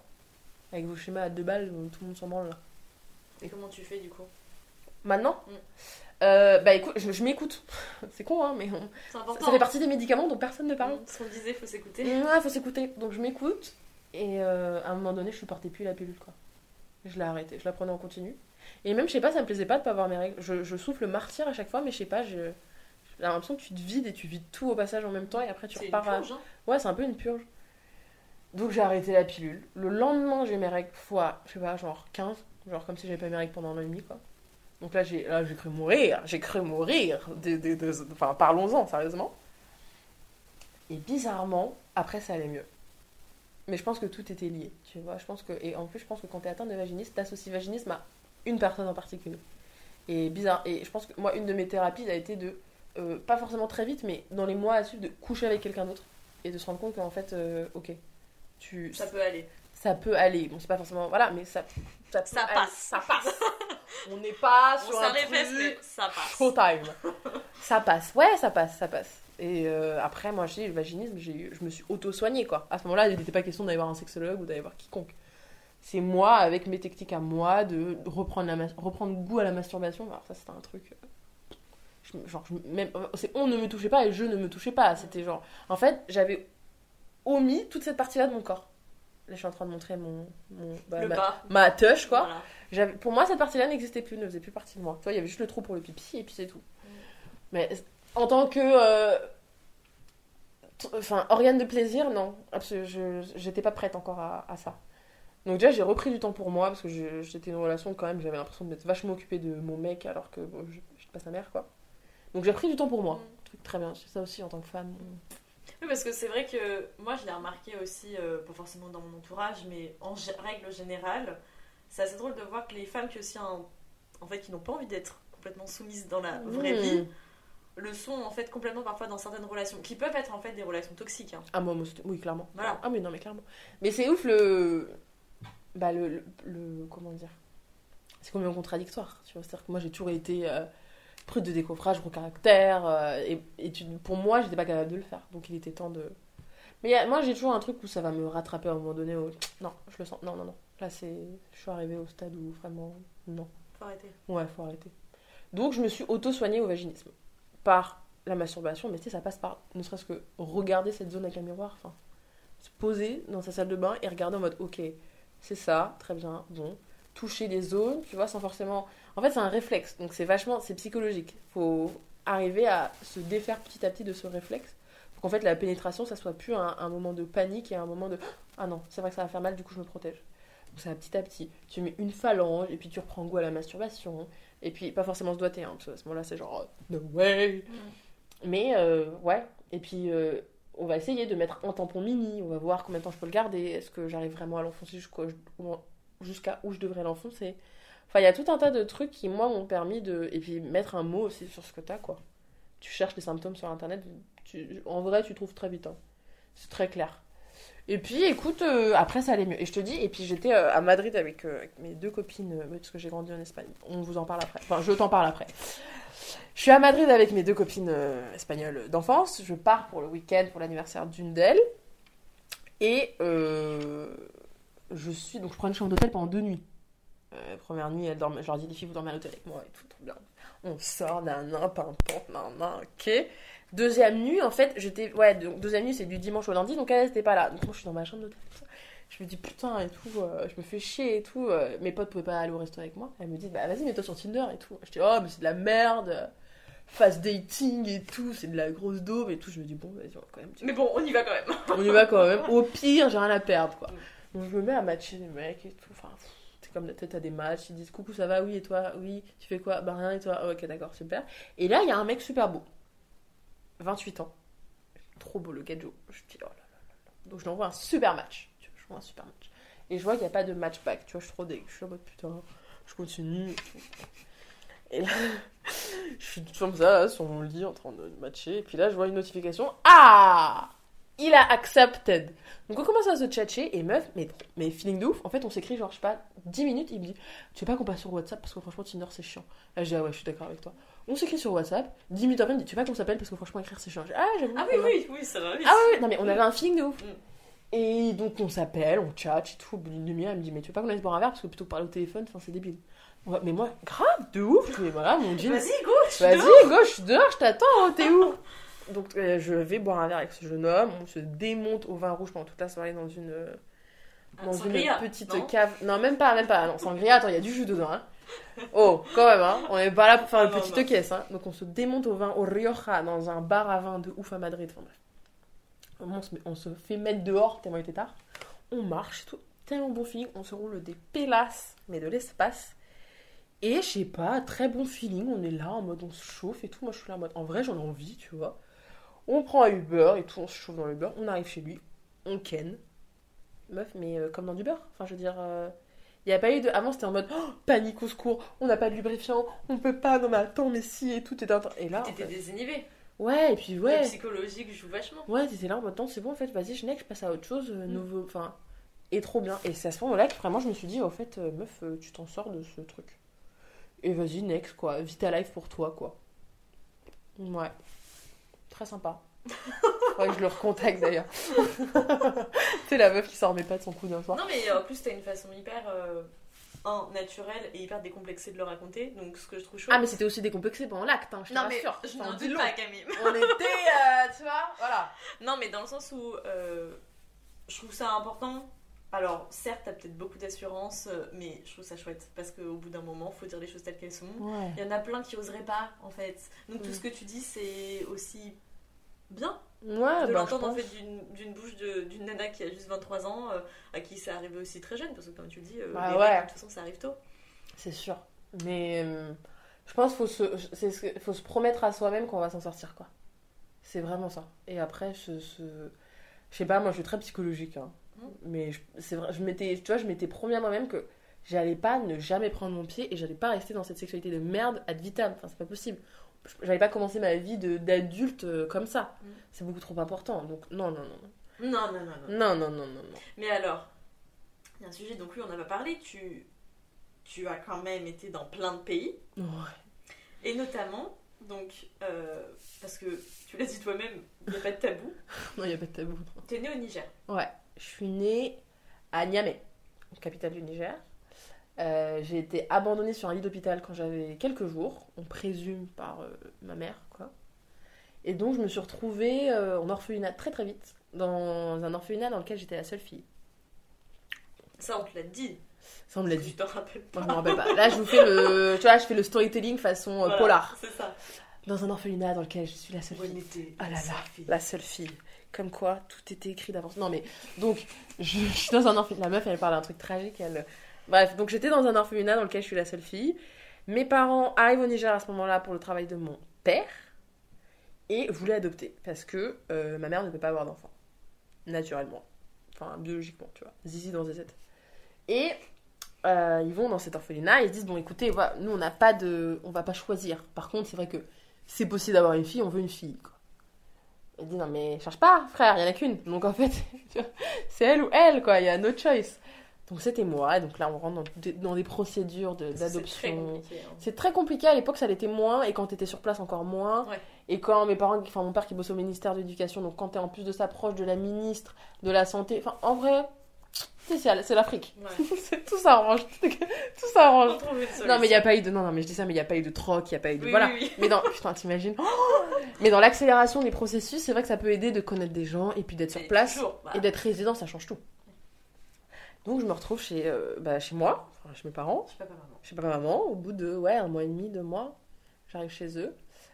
Et euh, écoute, très très bien quoi. Moi j'ai toujours vécu ma best life. Et si tu veux, euh, j'ai jamais rencontré d'enfant adopté qui le vivait bien. Ouais. Ça c'est vraiment un truc. Je pense qu'il y a vraiment, et j'en parle dans le livre, il n'y a pas besoin d'accoucher d'un gosse pour que ce soit le tien quoi. C'est une question d'amour. Et je pense qu'il y a rien, moi je trouve qu'il y a rien de plus beau que de choisir, de donner de l'amour à un enfant qui est déjà là et qui en a pas, plutôt que de le créer toi-même. Alors, moi, je, suis... je- enfin, alors, je suis complètement d'accord avec toi, sauf qu'en fait, ça dépend de chaque personne. Je pense Ça qu'il y en a qui ont chaque ce personne. besoin, en fait. Oui, euh, de, c'est la chair de ta chair quoi. Qui ont ce, ce côté, en fait, euh, peut-être incomplet, mais juste, en fait, de comprendre euh, peut-être différentes phases du puzzle. De... Ouais, non, non, c'est sûr. Mais écoute, moi, ça s'est très bien fait, quoi. Le matching a été fait. Mais je pense que, ouais, je te dis, mais moi, je te dis, mes parents, toujours euh, très, très pédagogues, très. Mais après, les deux bossaient dans l'éducation nationale. Bon, j'ai perdu mon papa, mais il était inspecteur d'éducation nationale et ma mère a été inspectrice d'éducation nationale pendant toute sa vie. Donc, je pense que d'un point de vue pédagogie et de comment gérer les gamins, ça aide un peu. Et tu m'as dit un truc, euh, je pense que c'est important que tu le dises. Tu me l'as dit en off tout à l'heure. Ah là là Mon Non. dieu Mais je voudrais que, que te je t'ai dit redise euh, que en fait, quand on parlait justement de ça, que je te disais, bah, il y en a qui ont, qui ont besoin en fait euh, parfois euh, Ah, de partir à la de recherche poser de. des questions, etc. Ah ouais. Et tu m'as dit, Ah, moi, je t'ai dit que j'ai pas besoin. Non, que... Ah merde, c'est pas ça. Putain de merde, on va pas la ressortir. non, tu que je t'avais dit, en fait, c'est juste que je suis plus sûre exactement du mot de la phrase. Je me- C'est pour ça que je me suis dit, je crois que tu t'en rappelais. C'est quoi, c'est quoi? Il me semblait, c'était. J'ai pas eu le temps de poser les questions. Ah oui, d'accord. Alright. Alors, Harry. du coup, on Du reprend, coup, on, on on, la on rembobine. Donc en off, tu je t'ai dit, oui, je t'ai dit un truc. Par rapport à l'adoption, euh, j'ai pas eu. En fait, on m'a po- on m'a posé des questions avant que moi-même je me pose la question. C'est-à-dire que moi, on m'a déjà, on m'a dit, tu peux pas me mentir. Mes parents blancs comme des culs, ma mère fait 1m50, mon père il faisait 1m75. Au bout d'un moment, c'est obvious que ma mère n'a pas accouché de moi. Mais euh, ils me l'ont dit, euh, mais dès que j'ai pu le comprendre, quoi. Je crois que j'avais 3 ans quand ils me l'ont dit. Parce qu'en fait, je leur demandais quand est-ce que j'allais devenir blanche. Pour moi, dans ma tête, c'était très logique. Genre, t'es bébé, t'es noir, et plus tu grandis, je voyais bien que les, les adultes étaient, étaient blancs. Du coup, bah, plus tu grandis, plus t'es blanc. Donc moi, je pensais que j'allais passer de noir à caramel, à Ah, aller... tu euh, pensais ça? Ouais, je pensais... Tu sais, très pragmatique dans ma tête. Hein. La, la, la, la trois petits, mais elle est très très pragmatique. Et donc je comprenais pas euh, à quel moment se faisait le changement, quoi. Et là, ils se sont dit, non mais là, va falloir qu'on t'explique, chérie, que never you're going to be white, tu vois, like never we're going to be black. Et là, ils m'ont expliqué, et franchement, mais... Ah ok, d'accord, enfin... Moi, il n'y a jamais eu de, de truc, mais parce que on m'a demandé si je voulais partir à la recherche de mes parents biologiques avant même que moi, je me demande si j'avais envie.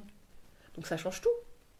Tu vois, on te, on te donne, on t'ouvre les portes avant que toi tu toques et que tu sois en galère. Donc, franchement, euh, non, moi j'ai toujours eu. Ce euh, qui a pu jouer, mais après, t'aurais pu très bien avoir envie de dire. Bah, Oui, oui, et j'aurais pu quand même avoir cette curiosité. de retourner là-bas. Mais ou- franchement, mais c'est ce que je dis souvent, c'est que mais moi j'ai pas, je, je, je, je les connais mes parents. Enfin, j'ai pas besoin d'aller chercher. Tu vois, j'ai pas besoin d'aller chercher. Moi, mes parents, c'est ceux qui m'ont donné de l'amour quand j'en avais besoin. C'est ceux qui m'ont appris à marcher, qui m'ont changé mes couches, qui m'ont, tu vois, qui ont pas dormi la nuit, qui, c'est ça mes parents. C'est pas, c'est pas la personne qui a forcément accouché de moi. Mais à nouveau, moi, comme je t'ai dit, je suis d'accord avec toi, mais je pense que le fait que tu aies été adoptée aussi très très Mais très, oui, c'est ça. Mes premiers souvenirs, c'est eux. Voilà, c'est ce qu'on ce Ça change tout, mais oui, ça change que je- Et je pense qu'il y a vraiment. euh, tu vois, ce côté. Enfin, moi, je suis très dans, dans l'analyse, mais je pense qu'en tant que mère, tu viens d'avoir, tu viens d'accoucher, avoir les- la paire d'ovaires, d'abandonner sa gamine, sans, sans signe, euh, sans lettre, sans... c'est-à-dire que tu as la volonté qu'elle ne te retrouve pas. Tu vois? L'abandonner sur un lit d'hôpital, faut, faut avoir la plus grosse paire d'ovaires du siècle pour faire ça, je pense. C'est- tu c'est- l'abandonnes pas n'importe où. voilà, tu vois, euh, c'est pas euh, buté, c'est pas euh, excisé trois ans après, marié euh, 10. C'est, euh, ça sera forcément mieux avec quelqu'un d'autre qu'avec nous ou qu'avec moi. Je trouve que ça, c'est le plus, c'est le plus beau cadeau qu'on m'ait fait. De se dire que je veux que tu vives, c'est sûr, mais dans de bonnes conditions. En plus de ça, alors déjà, je veux que tu vives, et en plus de ça, dans de bonnes conditions, donc je préfère laisser quelqu'un, tu vois, c'est ouf quand même. Mm. Et moi, ça reste ça mon histoire, avant tout.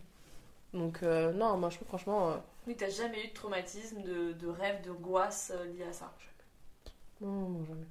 Oh non, pas du tout. Non, c'est que ça, t'es en phase en tout cas avec tout ça et c'est. Ouais. Oh. Enfin, c'est pas donné. C'est pas donné. Mais euh, je suis, franchement, je te jure, moi, je, je, je vois des enfants adoptés autour de moi. C'est chaud, hein. Oui, bah, pour te l'avoir dit, moi, qu'avoir euh, du coup travaillé en tout cas avec euh, des personnes, des témoignages de personnes adoptées, C'est chaud. la, aucun, Le lien n'a pas été- aucun, ne parle, aucun ne parle comme toi tu parles. Ah ouais, non, non, mais et puis, je suis sûre qu'il y a des trucs, il y a des trucs, c'est choquant. C'est-à-dire que ma mère, alors ma mère, elle pleure à chaque fois quand on parle de ça, mais on est dans le train, dans le métro la dernière fois. Et donc, on- avec ma mère, on a un fou rire. Je sais plus sur quoi. On se tape une barre et tout. Et il y a une dame à côté de moi qui nous regarde, une dame noire, je précise, qui nous regarde d'un air mignon, malicieux, tu vois, en mode oh, c'est chou, tu vois. Et ma mère qui, du coup, qui, à chaque fois avec beaucoup d'humour, bon bah, je sais que ça se voit pas, mais bon, c'est ma fille et tout. Et la dame, elle dit si, si, si, ça se voit. Alors, ma mère, elle sent du béton. Ah, si, ça se voit. Alors, PLS, tu vois, ça se voit. Je dis, bon, ok, d'accord. Et la dernière fois, je passe, on a un salon de coiffure en allant à la maison. Je passe, je m'arrête. Parce que j'ai. On vient. Bref, petite histoire, on vient d'emménager. Il fallait faire connaissance. Bonjour, c'est la coiffure. Enfin, c'est la coiffeuse chez qui. Enfin, ma mère. Et je dis, bah oui. euh, elle me dit, bah ma mère m'a beaucoup parlé de vous et tout. Je dis, non, mais ma mère. euh, la petite blanche, 1m, 1m56, elle dit, oui, oui, oui, oui. Je dis, ah, ok, d'accord. Bah, je sais pas, comme c'est pas spécialement obvious. Elle me dit, si, si, vous avez le même regard. Alors, pareil, je rentre à la maison, je raconte à ma mère. Voilà, euh, regarde, d'accord. Mais c'est des trucs, c'est super mignon, tu vois. Et pareil, moi, mon père est mort d'un cancer du poumon. Quatre ans après, ma grand-mère tombe malade d'un cancer du poumon. Je le dis à mes potes, je leur dis putain et tout, ma grand-mère et tout. Elle il y a une de mes potes, Pauline qui m'a quand même dit faut absolument que tu fasses des tests, c'est génétique. Dans votre... Non, mais c'est pour te dire à quel point, tu vois? C'est génétique dans la famille. Enfin, si ton père, ta grand-mère, ta tante, elle a eu un cancer du sein, Stop à tout moment, toi, tu vas te choper un truc, faut absolument que tu vois si c'est. J'ai aucune chance. Elle me dit, non, bah attends, il y a aucune chance. Euh, franchement, c'est pas. Et elle continue, tu vois, pendant. Et, et au bout d'un moment, je lui dis, Poé, c'est pas, c'est pas les mêmes jeunes. Ah oui, c'est vrai. Mais les gens oublient tellement. Mais tu, tu me vois avec ma mère, c'est- obvious, tu vois, c'est ma mère, il n'y a pas de. Non, non, c'est pour te dire à quel point le lien est, le lien est ouf. Hein. Ce qui est beau. Moi, ouais, bah, c'est c'est pour ça que je me dis, il n'y a pas besoin d'accoucher quelqu'un euh, pour. D'ailleurs, alors, à quel point c'est sensible, je ne sais pas. Mais donc, tu dis que t'as perdu ton papa. Ouais. Et c'est pas quelque chose sur lequel j'ai vraiment abordé euh, encore, en tout cas le deuil, du moins à cet âge-là, parce que J'avais C'est quat- pas- j'avais 14 ans, ouais. t'avais 14 ans? Ouais. Parce que en général, quand on a la vingtaine, bon, je le souhaite à personne, mais c'est rare en tout cas de toute façon, euh, voilà, de perdre un parent. Ouais, ouais.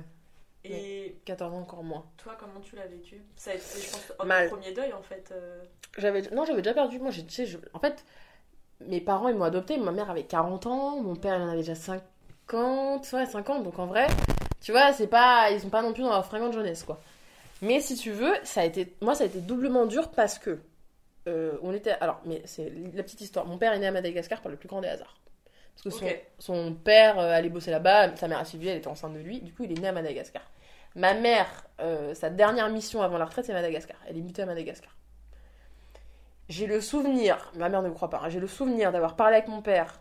On était sur la terrasse en train de déjeuner ensemble À Madagascar. à Madagascar et qui me dit Putain, c'est ouf, l'histoire de la vie. Je suis née à Madagascar par le plus grand des hasards, j'y retourne, ça se trouve, euh, putain, qui- ça se trouve, je finirai ici, tu vois. Deux mois après, il était mort. Ok. On lui donc, avait rien diagnostiqué? Euh, à ce moment-là, pas encore. Mon père a toujours fumé Ah un paquet, un paquet et demi de clopes par jour depuis qu'il a 13-14 ans. Ok Donc bon, à 64, faut pas s'étonner que tes poumons ressemblent à de la merde. Et euh, il va en France, pneumonie. Les pneumonies, c'est un truc, ouais, bon, d'accord, euh, tu, tu te soignes, tu vois. Il arrête de fumer, radical et tout. Ça empire. Il revient à Mada, ça empire, ça empire, ça empire. On va à la Réunion aux vacances de février. Euh, premier hôpital. Euh, il est pas opérable. Faut qu'on faut qu'on le rapatrie en France. Mais opération dit quand même ablation d'une partie du poumon. Donc en fait, tu vis avec un truc respiratoire. Franchement, en termes de dignité, dans tous les cas, il aurait jamais voulu ça, mon père. Je dis très sincèrement, euh, plutôt crever qu'être là en mode légume, à devoir changer les couches, c'est bon quoi. On va en France, premier hôpital, ils nous disent non, on peut pas l'opérer, ça va trop vite, faut faire une chimio. Et deuxième hôpital et troisième hôpital, pas le temps de faire la chimio qui était déjà trop faible pour pouvoir supporter la ouais. chimio. Donc mon père est mort en un mois et demi, ce qu'on appelle un cancer fulgurant. Et moi, je l'ai ben, mal vécu parce qu'à cette époque-là, en fait, Tu comprenais déjà aussi hein. Ah oui, je- moi, je- ah oui, non, mais c'est moi je comprenais tout, mais c'est surtout que c'était la personne de. J'étais quatre fois plus proche de mon père que de ma mère. Parce qu'en fait, ma mère, elle bossait tout le temps, elle rentrait le soir, on se voyait, ok, d'accord, mais euh, mes tracas, mes angoisses, mes machins, euh, les conseils de classe, euh, les Il bulletins. s'il était au foyer. Ah, mais, mais moi, en fait, c'était mon père qui allait me faire les courses, qui m'achetait des rasoirs, qui m'achetait mes, mes serviettes, qui me faisait à manger et qui euh, m'emmenait chez la gynéco quand j'avais des problèmes de règles. Enfin, c'était mon père qui faisait ça. Donc, j'ai toujours été très proche de mon père, qui m'emmenait aux soirées pyjama, qui organisait les soirées pyjama. Tu vois? Non, mais on était à ce stade-là de, de la de, complicité. de la complicité de Daron qui, qui envoie du pâté. Donc, euh, horrible de perdre mon père. Et j'ai eu à ce moment-là l'impression de bah, d'apprendre un peu à connaître ma mère, quoi. À ce moment-là. C'est ouf, hein, à 14 ans. Donc, deuil, euh, c'est ouf parce que je l'ai très bien vécu. Donc, je me demande si je vais pas faire une. euh, Tu vois, il y a toujours un contre-coup à un moment donné. ouais. Mais je l'ai bien vécu, mais comme en fait, j'ai toujours tout bien vécu dans le sens où, c'est-à-dire. T'en as- bien parlé. Ouais, moi j'étais. Enfin, communication quoi. Tu vois, j'en ai vachement parlé avec ma mère, j'en ai vachement. J'ai un, un entourage qui a toujours été top quoi. Donc tout était propice à essayer de s'en sortir du mieux possible. Bon, après, forcément, ça a été dur. Après, non, mais c'est la mort. Hein. Ouais. Enfin, c'est, t'as l'impression que tu vas crever, que ta vie elle est finie, que voilà. Mais en fait, absolument pas. Et euh, tu continues. Mais tu vois, il y avait plein de trucs où je. Tu sais, t'as pas eu le temps de. T'as pas eu le temps, tu vois, je me dis la graduation, euh, et t'es pas là. Enfin, je- Puis même maintenant, enfin. Ouais, même je maintenant, pense il y a des trucs, tu te dis- tu te dis, putain, il aurait été tellement fier de moi, quoi. Et en fait, euh, et en fait non. Mais. euh, Si, mais. Oui, oui, si, tu vois, tu, tu comprends. Mais c'est vrai que c'est pas à 14 En fait, c'est pas normal de perdre un parent à 14 ans. C'est pas, c'est pas. Mais je pense que de là me vient ma grande maturité. De, tu vas être obligé de, bah, pas réagir comme une adulte, mais presque, quoi. D'aller de l'avant, de machin. J'ai un truc côté optimiste, même dans les pires situations, je trouve le moyen de. Je pense que ça me vient de là. Puis ça fait 10 ans bientôt, donc aussi. Oui, voilà. De, de triturer le truc. C'est ça, là, non, c'est et- toujours un peu la période de Noël et tout, c'est toujours un peu compliqué, mais franchement, c'est la vie, hein. on va tous perdre nos darons. Je te jure. Mais du coup, pour voir le côté positif des choses, euh, je suis euh, apte à perdre ma. Enfin, du coup, c'est horrible, hein, mais tu sais, Mm, ce côté- dire, ce côté euh, sujet tabou avec les parents, le décès de nos parents, ah mais moi, en fait tout est prêt. Je sais quoi faire, je sais ce qu'elle veut, on a tout démystifié du coup. Les avocats, les notaires, la... en fait tout a été programmé pour qu'en fait elle m'a dit je ne te fasse pas chier avec ma mort. Mais tout, hein. c'est-à-dire que l'appartement on l'a acheté à deux exprès pour qu'en fait j'ai aucun papier à gérer si jamais ma mère elle crève demain, que l'appart me revient directement. Elle a vendu la maison en, en France, l'appart en Espagne il est à moi. En fait ma mère a tout géré pour que demain là elle crève, je lui bois au secours. Oui, maman. oui, oui, oui, oui, ouais. Mais euh, je suis absolument pas emmerdée. Et ça, je trouve ça cool. Elle m'a dit, enterrement, machin. Elle me dit, elle me dit écoute-moi, tu sais quoi? Elle me dit, tu fais ce qui t'arrange à ce moment-là. Tu vois? Ce qui t'arrange à ce moment-là. S'il faut me brûler, on me brûle. S'il faut m'enterrer, tu m'enterres. Elle me dit, te prends pas la tête. J'adore. Mais du coup, ça te donne une capacité à parler de ça. euh, alors que c'est un sujet. Et là, je j'en parlais. Bah, on était, pour mon anniversaire, on était au resto avec ma meilleure amie. Et je lui dis, putain, moi, le jour le plus triste de ma vie, ça va être quand ma mère va... Ma mère était là, hein. Ma mère, quand elle va mourir, ça va être un scandale. Parce que ma mère, elle m'a adopté moi, elle a adopté toutes mes potes en passage, tu vois. Elle me dit, oh, ah, arrête de parler de ça, arrête de parler de ça. Et elle a jamais perdu quelqu'un. Donc c'est pour ça que c'est. Tu vois, tout de suite, elle- je dis, mais ça va arriver dans tous les cas. Donc Ouais, mais euh, je suis d'accord, tant que ça t'est pas. Enfin, je tant que ça t'est pas arrivé, Tant que t'as pas connu un vrai deuil, c'est C'est ça. compliqué. t'as du mal à. Mais du coup, ça te, ça te pousse à parler de la mort, quoi. Parce que moi, tu sais, j'ai dû gérer les trucs d'héritage, euh, les biens, les virements, les machins. Tu peux pas. T'as 14 ans, t'en as rien à foutre de l'héritage de ton daron, quoi. Mais bon, c'est la vie. donc t'étais à Madagascar, et est-ce que le fait d'avoir, j'ai l'impression en fait de bouger en fait continuellement dans ta vie, J'ai jamais vécu plus de... Alors, j'ai jamais vécu plus de 5 ans dans le même pays. Donc, je suis née au Niger, on est resté 5 ans. Ensuite, on est allé à Montargis, euh, du côté d'Orléans, pendant 4 ans, en France. Ensuite, on est allé à Madrid pendant 5 ans. Et ensuite, on est allé à Madagascar pendant 4 ans. et là ça fait combien de temps que t'es à Paris? Ça fait 5 ans et ça commence à me saouler. C'est vrai? Ouais. ouais, de ouf. Bah ouais, moi, je peux pas. Ça te saoule Paris? Bah, ça me saoule le fait de rester dans la même ville plus de 5 ans, ouais. Mm. Je, suis incapable. J'ai besoin de... Ok, là, c'est la merde, on se barre. Ah mais j'ai pas le choix. Pour l'instant, tout est... ouais. Bah ouais, non mais... C'est me tirer une balle dans le pied que de quitter Paris. Mais... Mais est-ce que ça a été. euh, euh, Parce que moi pour le coup ça m'est jamais arrivé. hein. Ouais. Tu vois, quitter euh, en fait euh, mon pays, ma ville et tout. Enfin, ville on va dire oui, mais pas aussi longtemps que toi. Et on va dire Mm. que ça m'est jamais arrivé de façon aussi régulière. Est-ce que toi. Ouais, enfin, tu penses Ah, moi, ça, ça fait partie aussi des. Je pense de comment tu es. euh, Oui, de- et sur- surtout de ma capacité d'adaptation, je pense. Parce que garder des amis, euh, bon, de partout du monde, c'est pas évident. non Bah, c'est pas évident, mais ça a été le truc le plus chouette de toute mon enfance, quoi. J'avais des amis partout. Et je sais, je- j'ai toujours su. euh, et c'est maintenant que je m'en rends compte, le social, c'est mon truc. Ah bon? Non, mais voilà. faire en sorte. Mais c'est con, mais c'est dans le métier que je fais, c'est super important parce qu'il faut savoir se vendre. Il faut savoir faire très bonne impression, euh, dépendamment des gens que tu rencontres. Et c'est ce qui fait aussi, je pense que tout ça, tout ce que je suis en train de vivre a très bien marché. C'est parce que je sais, euh, tu vois, j'ai pas peur d'aller rencontrer les gens, d'appeler, machin, on fait ci, attends, on se voit, on se boit un café, on réfléchit. Je sais faire. Mais parce que j'ai toujours, euh, j'ai toujours bougé, donc j'ai toujours. Le temps que je rentre dans ma zone de confort, on m'en sortait. Mais ça, c'est le, quand t'es gamin, mais c'est le plus beau cadeau qu'on puisse te faire. J'ai jamais eu peur de prendre la parole en public, j'ai jamais eu peur de.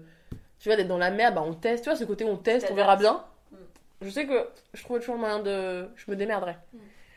Mais non, moi j'ai adoré mon enfance. J'ai adoré, mais t'imagines les voyages. Moi je voyais mes potes quand on était en Espagne, pour eux, aller à Maurice, c'était genre l'expédition du truc. Moi, Maurice, c'était une heure et demie d'avion depuis Madagascar. Les Comores, Maurice, La Réunion. Tu vois, s'il y avait rien de. Tu vois, c'était on fait quoi pour les vacances d'avril? On va à Maurice? Bah ouais. Oui, c'est pas dégueu. tu vois, c'est pas dégueu. Et par contre, on dit aller à Rome, c'était genre, oh putain, on va à Rome, les gars. Oh putain, ça race.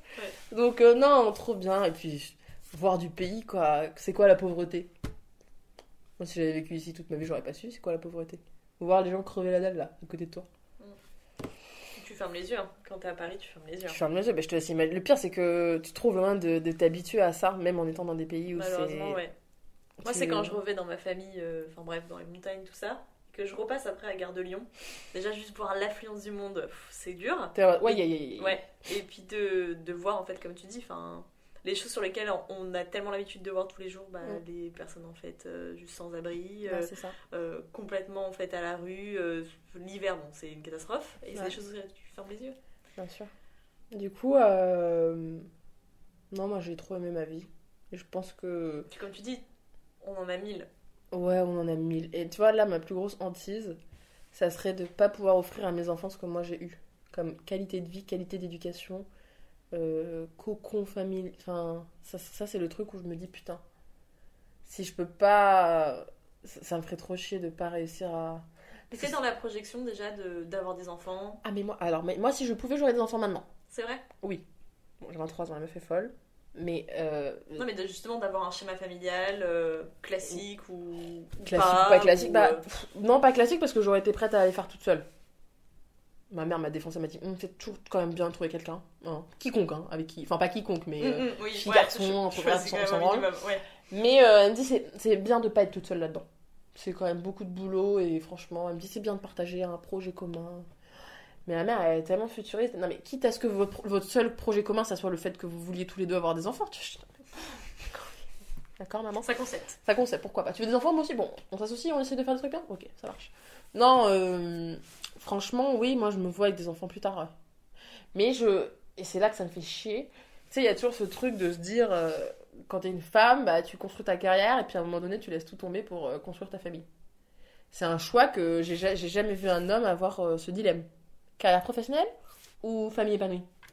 Hmm, Non, non, il n'y a pas, y a pas quand ça. on est, je trouve que quand on est une femme être carriériste, c'est hyper compliqué. On te, tu dois te justifier limite en fait entre Après, je veux pas d'enfants. faire ta carrière ou genre, bah oui en fait peut-être pas tout de suite, Et l'option, et l'option des deux en même temps n'est jamais là. Ouais, c'est compliqué. Vois, moi, de je leur ai en dit, plus, mais c'est. Quand je leur dis, mais moi je ferais des gosses maintenant, ils me diraient, oh, et je m'en vais avec Lito. Bah, vas-y, on continue quoi, on tape dedans. Plus tu fais, plus tu fais, plus tu fais. Hein. Pourquoi, c'est quoi le, tu peux pas élever un enfant et en même temps essayer d'avoir une carrière absolument brillante. Enfin, donc si moi je veux des enfants, mais euh, pff, pas tout, en vrai pas tout de suite, ça serait débile. Là je peux pas. Déjà, je- déjà auto gère toi Camille, Mm. et après on verra si tu peux gérer un autre être humain. Mais moi carrément je veux des enfants et le plus tôt possible. Ah ouais. C'est vrai, avoir encore un maximum de trucs en commun quoi. Moi, je vois des, des potes, ils vont en boîte avec leur daron, quoi. Moi, je trouve ça trop fun. Parce que toi, t'as peut-être justement eu ce côté en fait avec tes parents qui étaient beaucoup plus âgés. Bah oui, il y avait, du coup, on était moins sur la même... Quoique, maintenant, avec ma mère, on est en phase totale. Oui, vous avez pas le même âge maintenant. Enfin, tu n'as tu n'as pas le même âge. Bah Elle, non, elle reste euh, une adulte. euh, on a 63, quand même. On est sur la même phase. oui. Enfin, tu vois, on se dit, on fait quoi si on se bourre la gueule? Ouais, bah ouais. On est, on est sur la même phase. C'est hallucinant. C'est abusé. Mai 68, MeToo. Je cherche pas. On a eu deux révolutions sexuelles qui nous ont... Pense que ça joue énormément sur les mentalités. Mais ouais, moi je veux des enfants, euh, un mari ou pas, je m'en fous, un compagnon de vie. Le mariage, très sincèrement, euh, je vais peut-être me faire tuer, mais euh, c'est plus pour la fiesta et pour le moment où tu sais que tu vas voir tous les gens que tu vois jamais, à part Mhm. au prochain enterrement du pépé. Oui, d'accord. Ouais, on va pas se mentir. Euh, mais moi, je suis très, je suis très, euh, comment dire C'est quoi ce mot-là? Tu sais quand je suis Mais très, Tu crois en l'amour, tout ça? Oui, je crois en l'amour. Je crois pas en l'amour de ma vie. Je pense que ça dépend juste du contexte et qu'un autre contexte. En fait, je pense qu'il y a plein d'amour de notre vie et que dépendamment du contexte, tu, tu rencontres Pépito et pas euh, Charlito quoi. Et je crois pas au concept de dire non mais c'est toi. C'est-à-dire que tu peux, dans deux mois, si tu en rencontres un autre, qui sera aussi la- autant l'amour de ta vie. Ouais, des différentes âmes sœurs. Ouais, l'amour éternel, machin, truc, ça me gaffe ouf. Le mari... Tu vois, je trouve que faire un enfant, c'est une union beaucoup plus ouf que se marier. Et c'est une promesse de. Tu vois C'est un engagement plus fort. Ah, c'est un engagement tellement plus fort que se marier. Genre, euh, ouais, bah on divorce le mois prochain si on a envie, coucou. Tu vois, le gamin, on l'a, hein, donc c'est toi, c'est moi, c'est.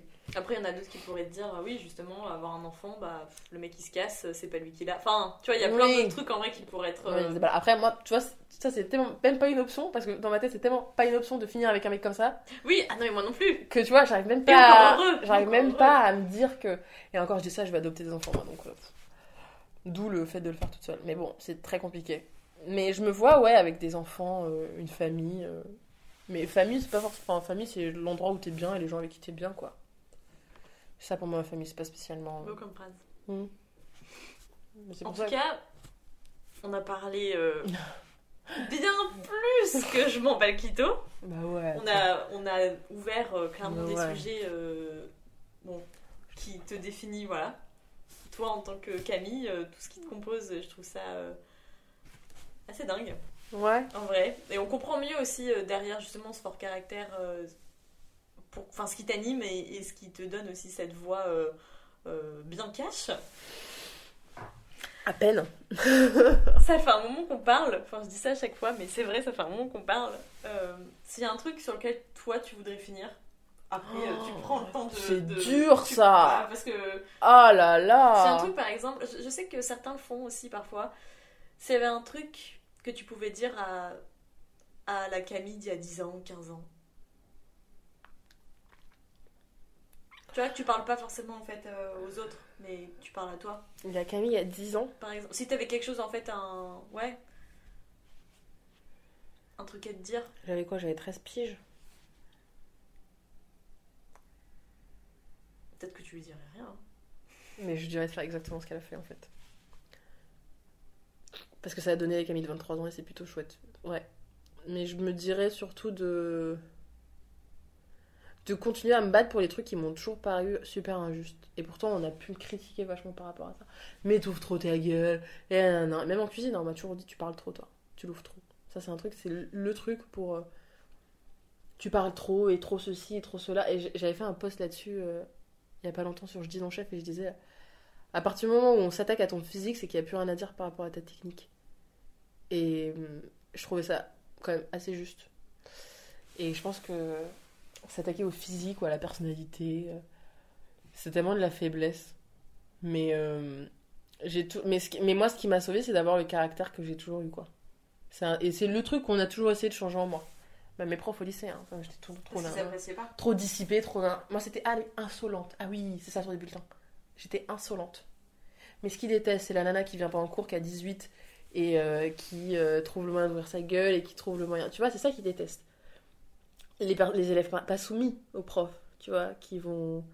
Les élèves qui sont là, qui, bon, font genre, ils écoutent, mais si tu leur poses une question, ils vont quand même te répondre. Se permettre de certaines fois pas venir en cours, mais d'avoir la meilleure note quand même ou au truc. C'est ça qui déteste. Et moi, et surtout d'ouvrir ma gueule, moi j'ai toujours, tu vois, les profs qui. euh, le favoritisme, c'est un truc qui m'a toujours profondément énervé. Euh, le bullying, c'est un truc qui m'a profondément énervé. Moi, j'ai jamais fait ça. Et j'ai toujours bien craché sur la gueule des gens, des gens qui faisaient ça. Et euh, non, moi, je. Et pourtant, on Je te dis, c'est le truc, euh, on m'a toujours dit Putain, mais toi, t'es trop comme ci, t'es trop comme ça. Et tout par rapport à mon caractère et ma façon de. d'être un peu brute de décoffrage. Mais je lui dirais que. Mais ça, ça lui sauvera la vie et que. Et que ça fera d'elle une adulte plutôt chouette, quoi. Donc, euh, franchement, non. De rien changer. Par rapport à ça. Bah, change un Camille. Merci. Maintenant, merci à toi, merci beaucoup. Les quarts de siècle, c'est fini pour aujourd'hui. J'espère que ça t'a plu et si tu veux voir toute l'actualité du podcast, tu peux aller suivre le compte Instagram Les quarts de siècle, écrit tout collé. N'hésite pas aussi à me dire ce que t'en penses, à m'envoyer un message donc sur ce compte Instagram. J'adore avoir vos avis et je fais tout pour répondre à tout le monde. Faut savoir aussi que dans ce podcast, chaque semaine, c'est donc un nouvel illustrateur ou illustratrice qui réalise le portrait du nouvel invité. Et l'illustratrice de cet épisode est Marie Casaïs. Elle a déjà eu l'occasion d'illustrer un épisode précédent, mais étant une très grande fan de son travail, j'ai tout simplement voulu lui reproposer, car il m'a paru aussi évident que son travail coloré, gourmand, provocateur se mêlerait parfaitement au parcours de Camille. Merci à elle donc de m'avoir fait confiance et d'avoir accepté une seconde fois. Allez vite voir son travail de corps illustré sur son compte Instagram.